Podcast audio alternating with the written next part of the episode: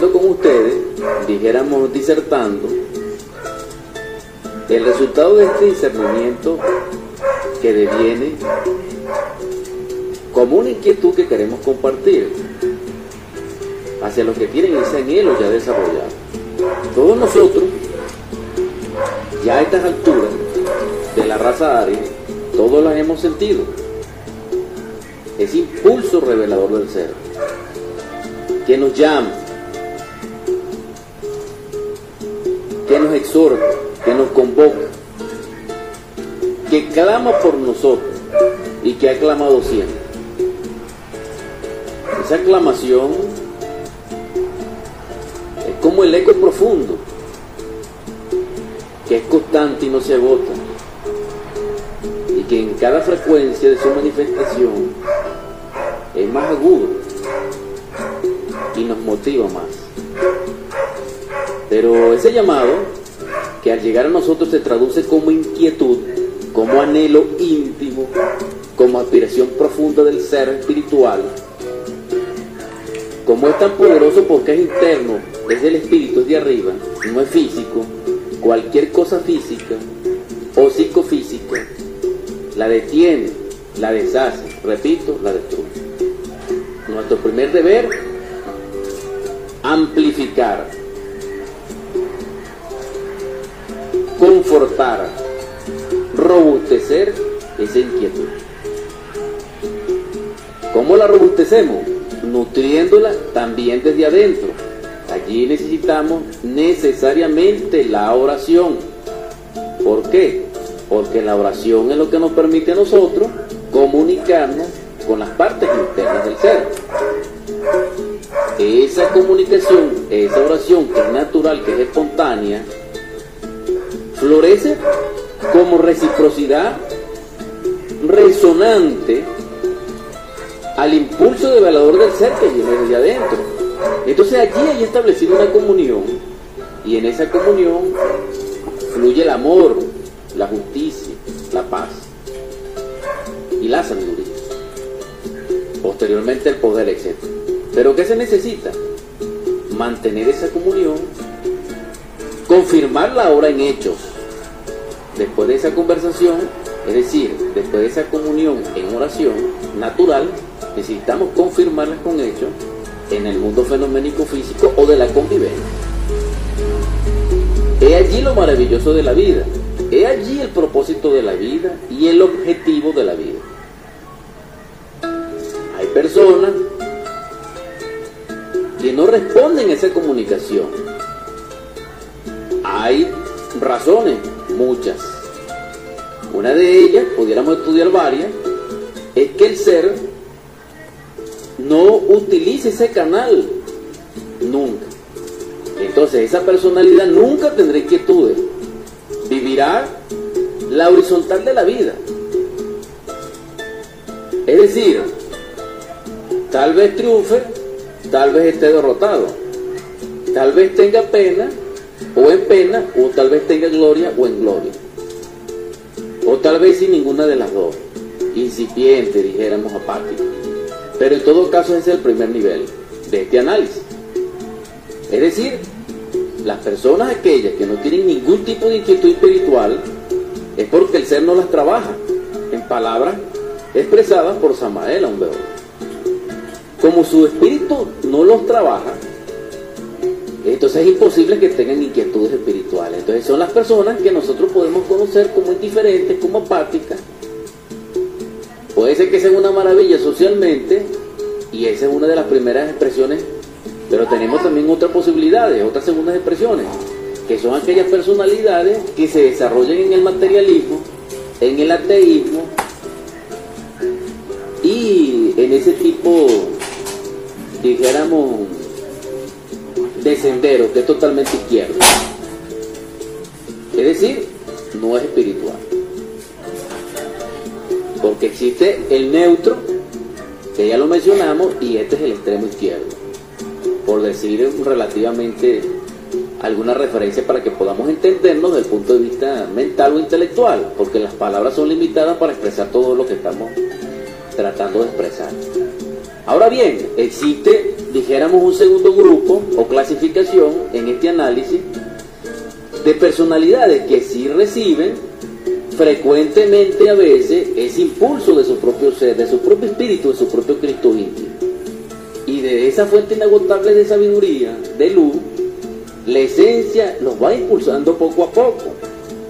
Y en la medida que el ser impulse, la esencia también impulse de forma reforzada y la parte física, su personalidad, recibe aquellos anhelos a través de sus pensamientos, a través de, las experiencias oníricas, lo que nosotros llamamos sueños, cuando nuestro cuerpo físico duerme, a través de lo que nosotros llamamos intuito, o a través de lo que podamos conocerse como ese gran anhelo de ser, que es una sed inagotable por la paz, por la sabiduría, por la luz. Pero existen otro grupo de, personalidades, que son aquellas que su propio ser, su espíritu inmortal, solar, crítico, los trabaja desde el punto de vista de su impulso más intensamente. Es decir, es decir, la frecuencia es mínima. Y entonces la amplitud de poder de penetración de ese, de ese impulso es muy fuerte hacia nosotros. Entonces la esencia nos dinamiza porque lo refuerza y, se caracteriza porque, por las personas que están dedicadas prácticamente ya al ministerio, al servicio, a la lucha sobre sí mismo. Es lo que quiero decir. Estoy connotando la palabra ministerio, labor, obra, servicio, caridad a los tres factores de la revolución de la conciencia, independientemente de la iglesia, de la creencia, de la raza, del color o de la sexualidad. Esto es importante. Vamos nuevamente a un tema musical y continuamos. Les suplico atención y discernimiento de la audiencia. Es importante el comentario que estamos haciendo desde el punto de vista de seguirlo con atención después de la pausa musical para comprender el objetivo de nuestro compartir, dando mayor alcance a la inquietud que estamos compartiendo con respecto a ese impulso de valor del ser que llega a nosotros y cómo varía de acuerdo a las personalidades y que podemos estudiar sus características y explicarnos por qué hay personas, que ya lo mencionamos, no tienen inquietudes espirituales y por qué dentro de ese orden hay muchas que tienen muchas menos aspiraciones prácticamente que las otras y que se llenan de, materialidad o de materialismo, de escepticismo y de ese tipo, dijéramos, de concepciones mentales e intelectuales que han llenado el mundo de dolor. Porque el mundo se encuentra así, es porque representa la gran Babilonia y la confusión de lengua. Pero es interesante, dijéramos, que inclusive el marxismo, en nombre de la verdad, debo afirmar que pertenece a este orden, dijéramos, de personalidades. Sin herir ningún tipo de susceptibilidad de nuestro oyente.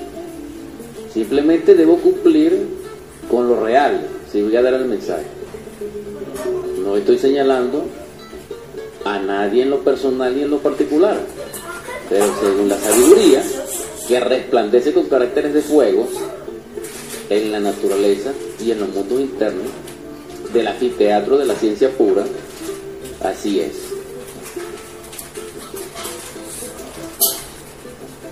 ¿Qué debemos hacer nosotros? Despertar conciencia, investigar, estudiar, vivir la enseñanza crítica. Esa, ese evangelio que nos permite a nosotros, según el drama cósmico, espiritualizarnos infinitamente a la luz del Cristo y lograr la liberación final. Pero esa liberación implica todo. Y, e implica también darlo todo por el Cristo que es celoso su espíritu, pues incluso eso está escrito tanto en el Nuevo como en el Viejo Testamento. Hay algo interesante. También dijimos que existe un segundo orden de personalidades que responden al impulso devaluador de su ser poco frecuentemente. Y hay uno, también lo dijimos, para darle más amplitud, de que tienen mucha frecuencia.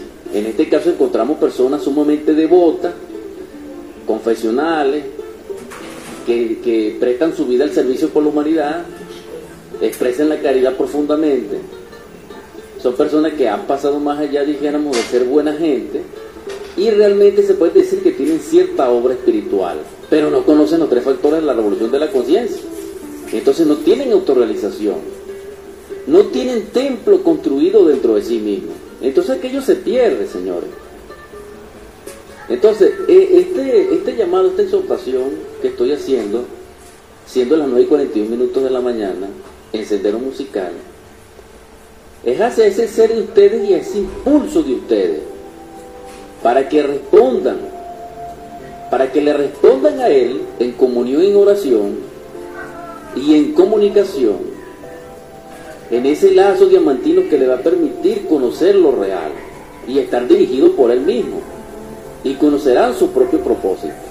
Esa es la exhortación fundamental, porque el que se conoce a sí mismo, conoce todo. Por eso es que en la antigüedad, en el templo de Delfos, en el frontispicio, decía, o dice, homo, nocete ipso, es decir, hombres, conócete a ti mismo. Y de ahí viene el gnóstico. El que conoce porque se conoce. Pero ese conocerse es una revelación interior y ontológica del propio ser hacia la, hacia la humana personalidad. No es de la humana personalidad al ser, señores. Es allí nuestro error y nuestro orgullo, que nosotros pensamos que nosotros podemos hacer de nuestra propia vida la creación que a nosotros nos parezca. Y no es así, ni será así. Nosotros vivimos sometidos a leyes, de todo tipo. Y dentro de esas leyes están las leyes espirituales y las leyes internas, que pertenecen al mundo que nosotros no conocemos, que son paralelos al nuestro y son coexistenciales con el nuestro. Son inherentes al nuestro y también están regidos por leyes. Entonces, ¿qué es lo que quiero decir? Dijéramos directamente, y aclaro el punto, que eh, el intelecto y la sabiduría del ojo y nuestros estudios escolásticos, sistemáticos, catedráticos, universitarios, etcétera, no cristalizan ni un átomo del ser en nosotros. El mismo maestro Samael Umbeo lo dice. Las exaltaciones de la personalidad y su desarrollo no implican exaltaciones del ser ni revalorización del ser, porque la única manera, la única forma inequívoca y exacta del que el ser se revalorice es a través de la muerte del yo psicológico, es a través de la transmutación metálica y es a través del sacrificio por la humanidad que lo dijo el mismo Cristo cuando dice, niégate a ti mismo, toma tu cruz y sigue. Entonces, honores, títulos, renombre o nombradía, cofradía, economía, imperio, poder, etcétera, no revaloricen al ser. Más sí se puede decir que, no, que, que robustecen al ego, eh, estimulan al órgano constituidor y nos separan prácticamente de la esencia que nos queda, que está egoica, que está condicionada. Entonces, este punto es muy importante y es muy terrible. Pero también mucho más allá de este grupo de personalidades existe otra, que son aquellos que lograron, a través, dijéramos, de profundizar constantemente y de nutrir ese anhelo que existieron, que experimentaron una vez, y se dedicaron a sí mismos y se conectaron a sí mismos correctamente. Es decir, tuvieron una autorrelación consigo mismo de forma correcta. Se armonizaron y en tal sincronía, en tal equilibrio, vivió una misma nota. Entonces la comunión no era interferida en ningún nivel, ni desde abajo hacia arriba, ni desde arriba hacia abajo, es decir, desde el ser hacia nosotros, es decir, digo las escalas, Cristo, nuestro Salvador, espíritu de vida, solar, esencia y personalidad. Igualmente de la personalidad hacia arriba. En ese, en ese, en ese devenir, en ese fluir, la comunicación no es interferida por el yo. Pero cuando el yo interfiere, entonces se daña la comunicación. Por eso es que es importante, una clave maravillosa, que también nos la debe el maestro, que para orar o platicar con Dios se necesita del tercer estado de conciencia, es decir, de la autoconciencia o del recuerdo de sí, porque el yo no sabe de oración. Y la naturaleza divina no la responde al yo. La naturaleza psicológica y subconsciente sí. Y las fuerzas polares de batalla en la naturaleza sí, pero el ser no. Entonces es importante que comprendamos todas estas cosas. Que revaloricemos esos puntos y los transvaloricemos.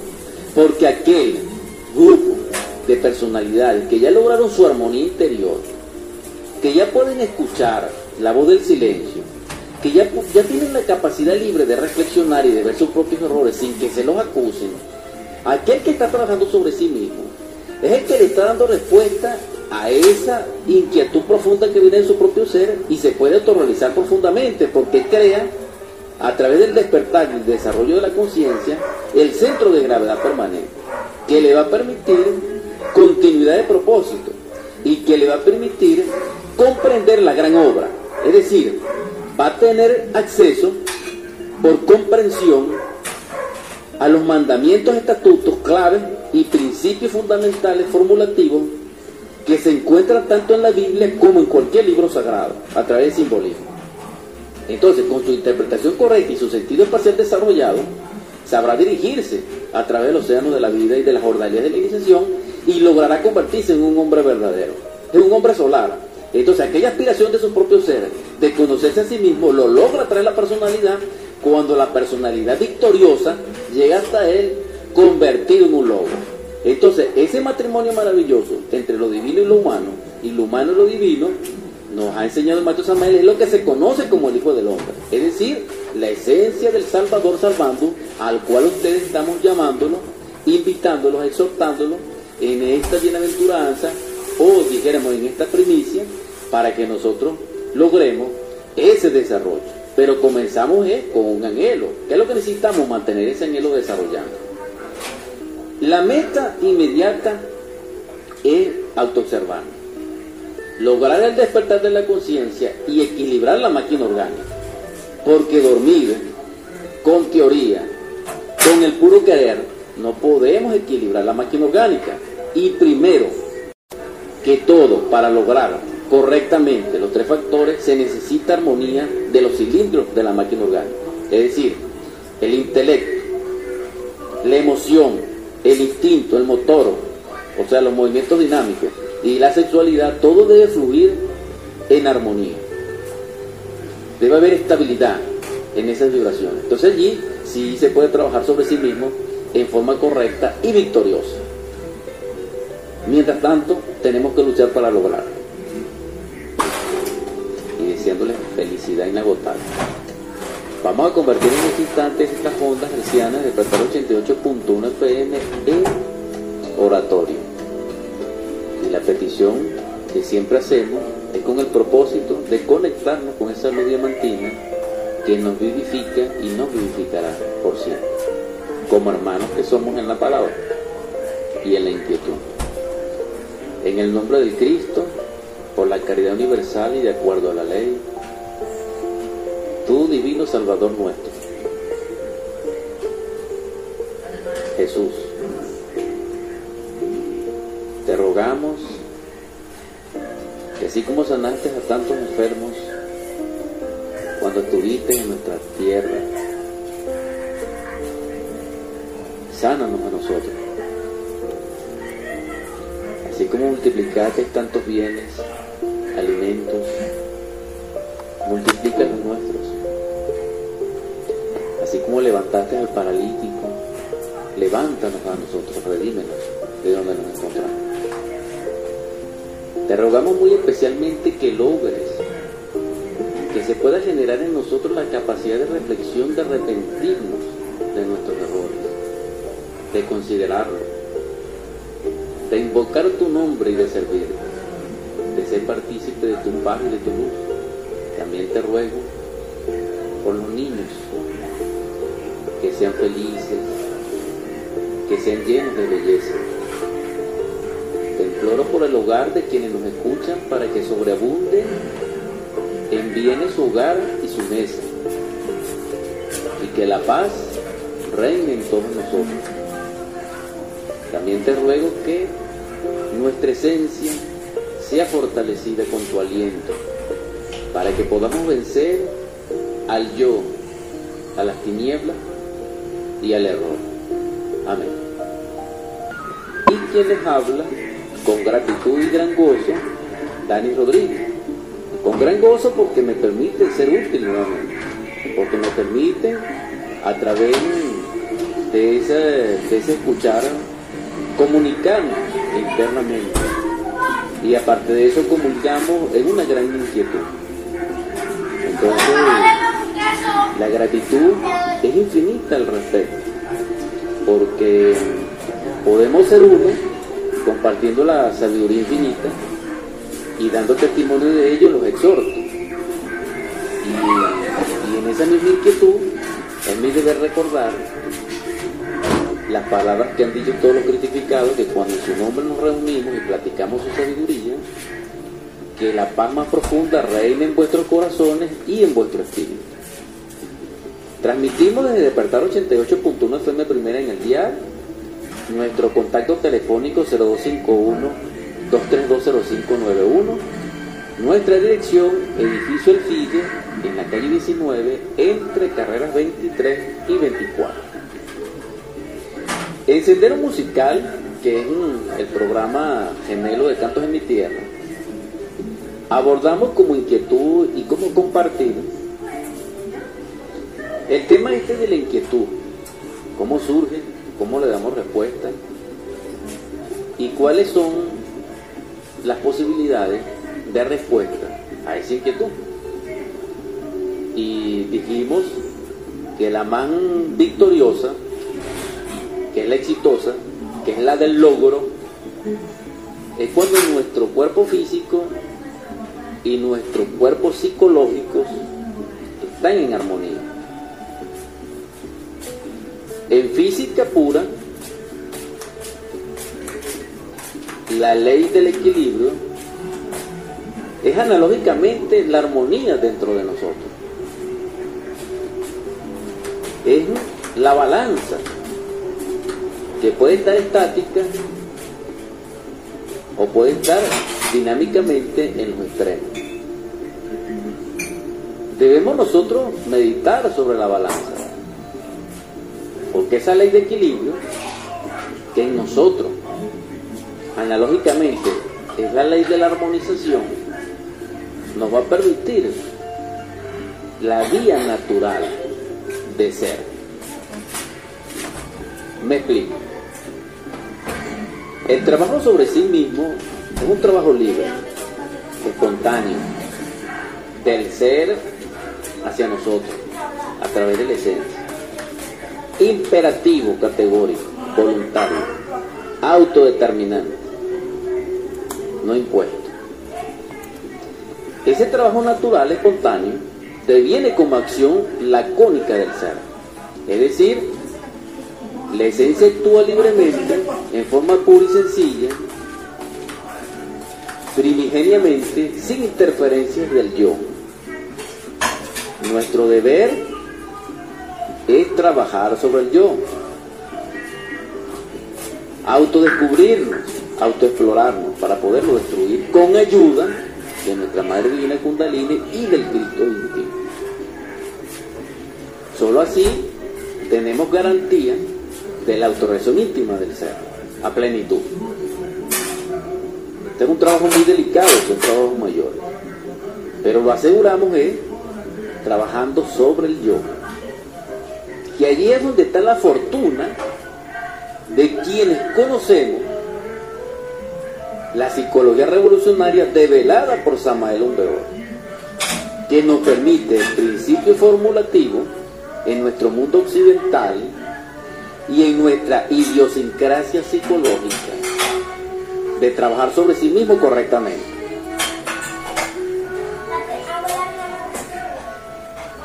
Él nos enseñó el sendero del hogar doméstico,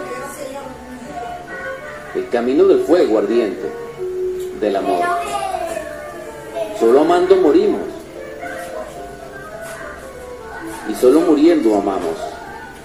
Esa es la clave, la clavícula, es la síntesis de la sabiduría. Repito, podemos morir amando y podemos amar muriendo. Si podemos discernir y vivificar estos dos polos del mismo centro, el yo no tiene ya existencia en nosotros, le queda la postrimería y el terror, porque será destruido por el Cristo íntimo, será demolido por nuestra Madre Divina Kundalini y sus restos serán quemados en el abismo del Dante. Porque al César lo que es del César y a Dios lo que es de Dios. A Dios la esencia y todas las partes superiores del ser. Pero al César, a la naturaleza, los cuerpos lunares, el yo, la personalidad y el cuerpo Esta inquietud la comparto porque me viene a la memoria en este instante de que nuestro deber es luchar por la vida. Pero esa vida no es la existencia física. La existencia física es un tránsito, Señor. Entonces, el que se aferra a ese tránsito no puede morir porque no puede ser libre, porque está lleno de miedo. ¿Cómo va a haber paz? En nosotros sí tenemos miedo.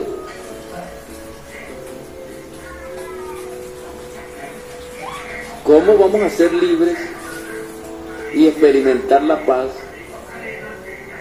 si dependemos del miedo y del yo psicológico?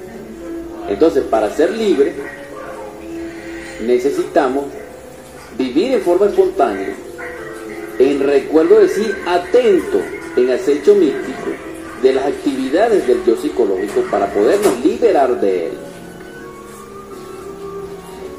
Pero aquel que no puede cumplir con esa condición de ser libre trabajando sobre sí mismo, entonces no está trabajando correctamente. Es decir, no ha comprendido el trabajo psicológico conducente a la muerte del yo. Porque si nosotros no somos lo totalmente espontáneos y naturales para autoobservarnos libremente en el diario vivir, con, sus infinitas expresiones de eventos, de sucesos, de aconteceres y de estados interiores, si de alguna manera no somos libres de ello, porque estamos atados al que dirán, al me parece, al creo que es así, a la sociedad, a la cultura, a los prejuicios, a los hábitos, etcétera, nosotros estamos fracasados. No hemos entendido, dijéramos crollitamente, ni papa de lo que es la aniquilación del yo. Tendríamos que revalorizar y transvalorizar los tratados psicológicos del maestro Samael, el evangelio crístico y el budismo primigenio de Siddhartha Gautama Amitabha para que nosotros realmente entendamos y pedir iluminación para que nosotros podamos arrancar correctamente con ese trabajo. Vamos a profundizar este compartir de algo sumamente importante con respecto a nuestro gran cambio, después de haber comprendido lo que es el impulso y después de haber discernido cómo podemos responder a ese impulso en esa comunión maravillosa entre la personalidad y el ser a través de la esencia. Y hemos conciliado la necesidad ahora del paso importante de trabajar sobre sí mismo en forma libre. Esto merece su explicación continuada, que es lo que estoy haciendo en este instante. Es decir, amplificándole su alcance. O detallándola, dijéramos, en el nivel donde nos encontramos. Porque no se puede trabajar sobre sí mismo, y muy específicamente con el factor morir del yo psicológico, que es el apremiante, que es el necesario, que es el indispensable, dentro de los tres factores, porque nos garantiza de hecho el triunfo del ser sobre el yo y así se eliminaría en grandes trabajos posteriores el azúcar cenicado y el mercurio seco, que ya eso es para jerarquía, para maestro, pero ese es el paso, primero fundamentarnos en la roca de la muerte del yo, de la decapitación del yo, del ego, de la aniquilación budista, pero si trabajamos acondicionado al respecto, estamos fracasados. La clave nos la da el maestro, que es el que devela esa psicología gnóstica revolucionaria nos enseña de que el trabajo sobre sí mismo, en acecho místico, en recuerdo de sí, de momento en momento, de instante en instante, es la acción lacónica del ser y es libre por ser del ser. Cuando nosotros trabajamos sobre sí mismo en forma equivocada, es el yo psicológico que está proyectando que estamos trabajando. Es decir, nos estamos autoobservando mecánicamente, no en forma natural como respirar. O sea, nosotros respiramos de forma natural. Nosotros degustamos un alimento de forma natural. Nosotros vemos los colores en forma natural. Así debería ser la autoobservación psicológica, que es un sentido que debiera ser natural, pero como lo tenemos atrofiado, debemos activarlo. Pero ese activarlo no significa proyectarlo como un sueño del yo, porque el yo no puede trabajar sobre el yo. Aquí es importante comprender lo de la libertad. Cuando se trabaja sobre sí mismo en forma espontánea y natural, porque se está en eso, por amor al amor mismo y al Cristo íntimo, cuando se consustancializa y hay armonía entre la personalidad, la esencia y el espíritu, y esa fuerza edificadora del Cristo, entonces en ese lazo maravilloso, en esa sincronía, prácticamente del sentir luminoso del espíritu, entonces vibrará la sabiduría universal y en esa vibración, con su frecuencia, con sus tonos, con su experiencia mística, nos va a permitir a nosotros resistir al yo psicológico, a las pruebas me refiero. Pero necesitamos la libertad. Es decir, repito, si no trabajamos sobre sí mismos, sin prejuicio alguno, sin justificación y sin condenación, simple, y llanamente autoobservándonos, simplemente observando lo observado, o como pudiéramos decir, cuando seamos capaces, en recuerdo de sí, de ser testigo de nuestros sucesos, de nuestros estados internos, repito, si somos capaces de ser testigos de nuestros estados internos y de nuestros eventos, y observamos como testigos ese yo en acción, sin prejuicio, sin interferencia, sin análisis, directamente, sin justificarlo ni condenarlo, lo estamos haciendo en forma libre. Allí se necesita de la esencia, de la desacondicionada, de la que está, dijéramos, planetariamente libre para que nosotros podamos trabajar. Si no, se está cometiendo un error. Ese es el llamado en estos instantes. Y es apremiante porque así trabajamos correctamente. Ahora bien, el mapa está trazado. Los senderos y los peligros han sido señalados por todos los maestros que en el mundo han sido. Y está escrito en la Biblia como el Evangelio. Es decir, el Evangelio, que es la sabiduría crística nuestra, dijéramos occidental, tiene y describe el drama cósmico. Tanto es así que el Cristo y en la Biblia del Nuevo Testamento dice, para que se cumpla lo escrito.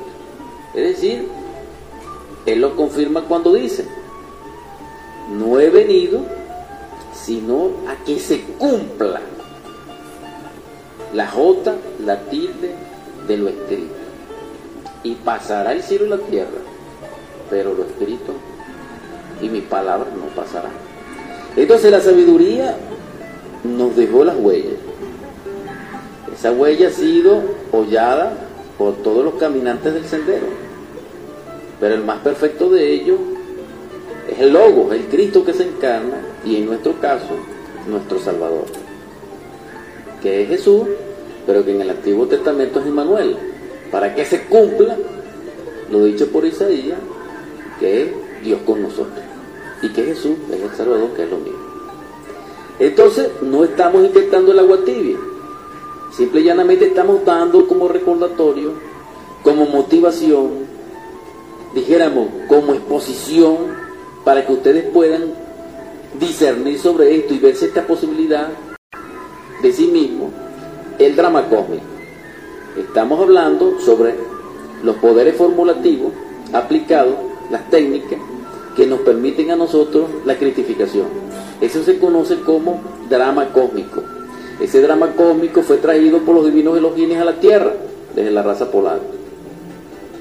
Para que aquel o aquella esencia que a través de su espíritu esté impulsado y motivado a trabajar sobre sí mismo, porque anhela profundamente eso, entonces tiene a su disposición la sabiduría, con sus templos, con sus pruebas, con sus maestros, con sus festejos, con su bordalía, con todo lo que, con todo ese entorno maravilloso de la autorización íntima del ser y su proceso. Es decir, el sendero solar a través de las dos arcadas que como arca navega en los cielos. Ese es el sendero, el drama cósmico. Entonces, si estamos comentando con ustedes el compartir de que los tres factores son la ciencia formulativa que nos permite vivir y despejar el drama cósmico, estamos exponiéndole a ustedes algo maravilloso, extraordinario, sin precedente, porque se le está enseñando y detallando y motivándosele y exhortándosele a la autorización íntima del ser o cristificación o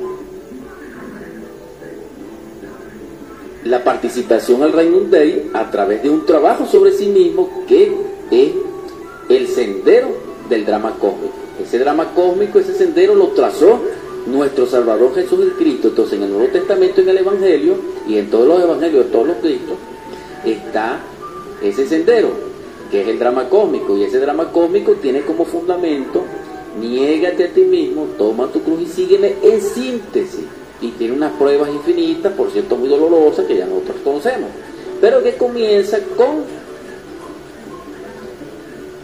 la transmutación del agua en vino. Es interesante esto. Continuando con nuestro compartir en esta disertación, llegamos, dijéramos, a la esencia misma o al manantial mismo que nos nutre y nos desarrolla de cómo lograr la obtención íntima del ser y es a través de la vivencia del drama cósmico. Cuando nosotros seamos el núcleo, el protagonista del drama cósmico, nosotros lograremos el despertar de la conciencia y el desarrollo infinito de todas las posibilidades inagotables, humanas y divinas, y divinas a las cuales tenemos derecho, que se conoce como cristificación.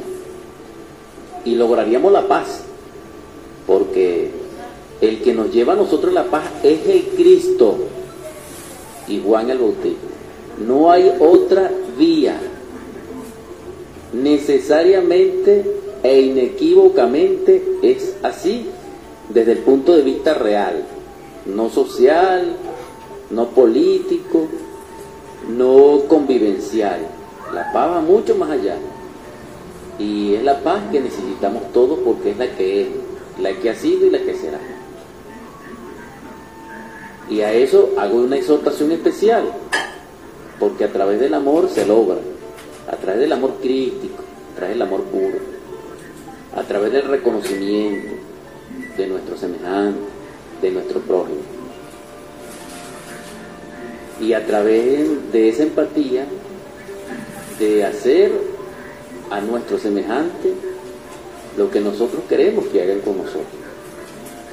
Queremos respeto, respetemos. Es maravilloso este principio. Ahora bien, actualicemos desde el punto de vista de la vivencia, no formulativo de palabra, el drama cósmico. El drama cósmico comienza el nacimiento. Es decir, nacemos del agua y del Espíritu porque vemos que Jesús nace en la Navidad. Posteriormente lo confirma con su primer milagro que es la transmutación del agua en vino. Esa es la vía, ese es el sendero, esa es la clave. Debemos trabajar sobre nuestras aguas genesíacas, sobre la libido, sobre la energía determinadora, sobre el mercurio. Es decir, debemos hacernos conscientes de nuestra sexualidad y agotar las posibilidades infinitas de la superdinámica sexual, que se conoce desde el antiguo tiempo como Urvaratu Yoga, como Kundalini Yoga, como Agni Yoga, como Maituna, y que de alguna manera se acercaron la comunidad uneida a través de lo que ellos estudiaron en aquellos entonces de las hormonas. El sendero musical hablamos, solamente mencionamos la palabra hormona. La palabra hormona es importante que la estudien porque ella es, un, interfase o un comunicador entre las glándulas endocrinas y el sistema nervioso, es decir, entre lo que se podría llamar los funcionalismos del 7, que son las glándulas endocrinas, y del 3, que son el sistema nervioso central, el simpático y el parasimpático. Y son siete glándulas endocrinas que muchas veces lo hemos dicho ya aquí, corresponde, dijéramos, a la cábala hebraica, a esos 10 pirotes. ¿Por qué mencionamos este punto? ¿Qué tiene que ver esto con el drama cósmico?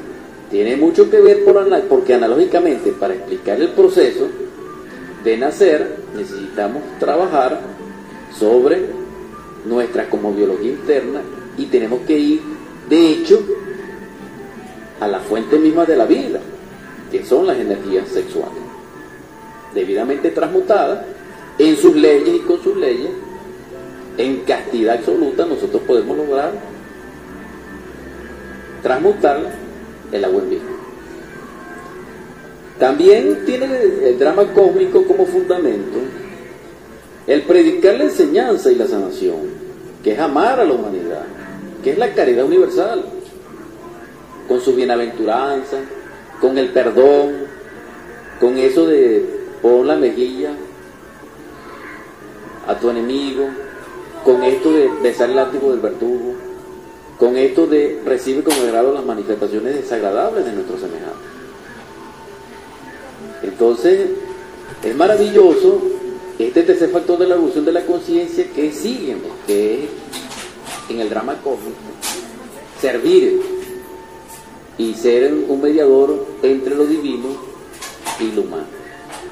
Porque hay que cubrir las necesidades inmediatas de los más necesitados. Es decir, repito, dar esperanza al que está en angustia, dar consuelo al que está quebrantado, renovar la salud a quien está enfermo la sensatez al insensato o al loco. Es importante que nosotros nos planteemos esto, porque en esa medida el ser actúa con nosotros. Esas son las leyes internas. Repito, solo amando morimos.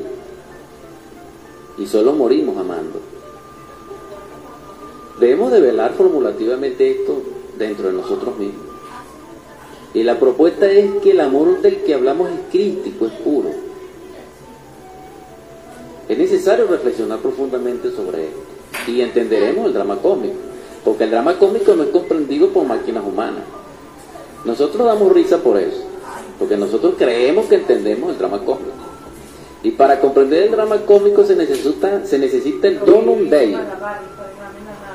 Y mínimamente se necesita que el Espíritu Santo en su bendición nos aporte el entendimiento y la comprensión, que en última instancia es intuición pura.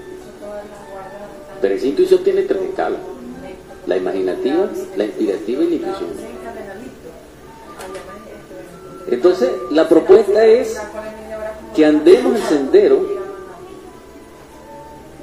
de la critificación a través del drama cósmico. El drama cósmico es la ciencia que nos va a permitir con sus formulaciones que cuando la comprendemos, la experimentemos, vivenciar todo lo concerniente en pruebas y en calificaciones a la iniciación. Así se llamaba antes. En los círculos ocultos del, tiempo fallecido de la edad de Pisces, así se llamaba. ¿Por qué hacemos la exhortación? Porque los tres factores de la revolución de la conciencia son el drama cósmico, es decir, es la ciencia de la religión. Así nosotros podemos transformarnos, así nosotros podemos darle canalización continua a ese impulso de velador del ser que viene a nosotros a través de la octava lateral del sol y así podemos cristalizar en sí como humanos todos los valores éticos y étnicos que nos permitan a nosotros valorarnos en la naturaleza como una creación individual. Y esa creación individual es el hombre verdadero. Si andamos en el sendero de la luz, en la cristificación, viviríamos el drama cósmico, que es la ciencia que nos permite encarnar ese Cristo íntimo. Y eso en sí es gnosticismo.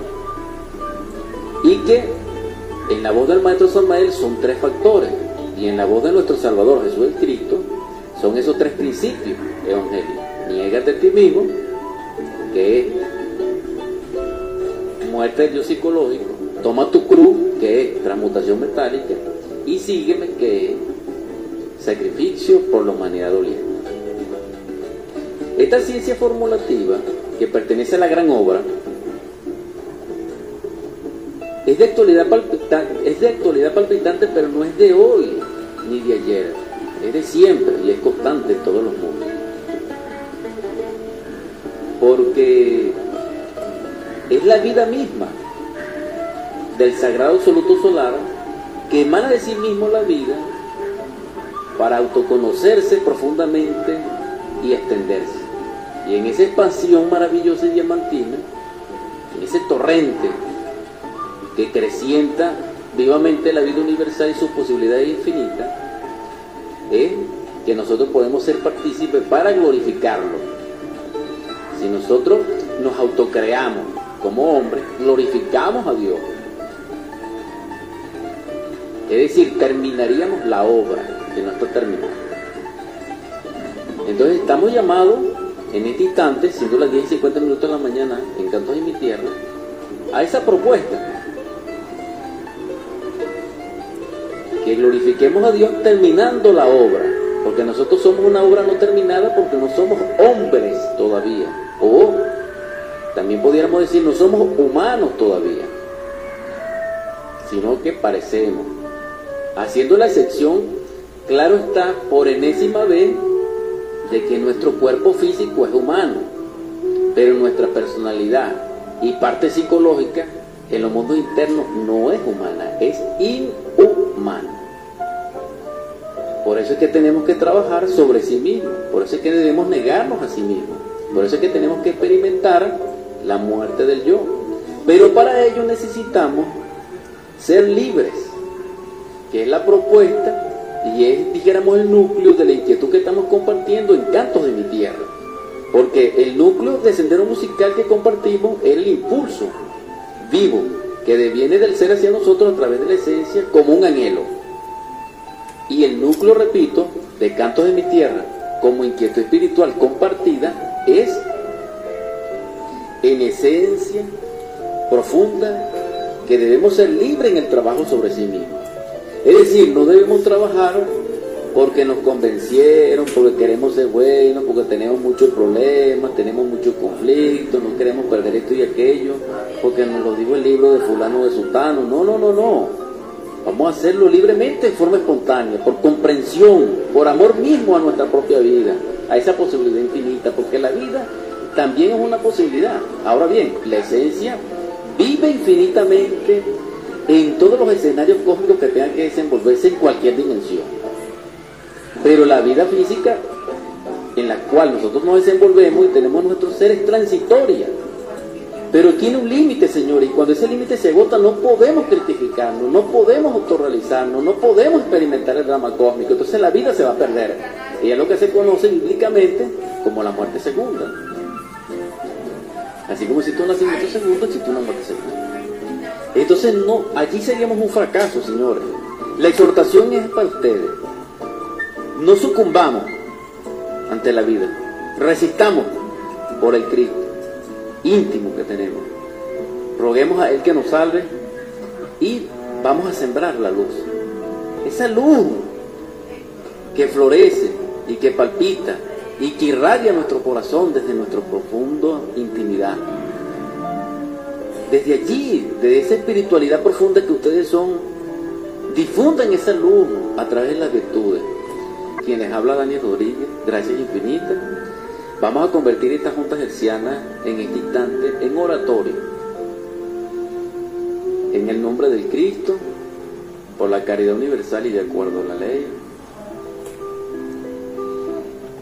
Tú que eres nuestro Salvador, a ti ruego que abran los cielos a todos a quienes nos escuchan. Derrama sobre ellos salud, bienestar, curación, vida, prosperidad, paz, concordia. Que todos los obstáculos que ellos tengan sean derribados, Señor, en tu nombre. También te ruego que su espíritu reciba tu aliento para que fortalezca su esencia y podamos trabajar sobre sí mismo y comprender que lograrlo trabajando sobre nosotros. También te ruego, Divino Logos, que nos hagas partícipe de tu luz, que podamos experimentar en nuestro corazón ese amor que puedes difundir desde tu faja, desde tu aliento, desde tu presencia. Sabemos que estás con nosotros porque eres el primogénito de los muertos. Haznos victoriosos, Señor, sobre las tinieblas. También te ruego por los niños, que reciban belleza, felicidad, alegría. Por último, te suplico en este instante que si en su santo nombre pueda ser detenido la mano que pueda atentar contra otro, conviértela en amistad, Señor. Te lo ruego. Amén.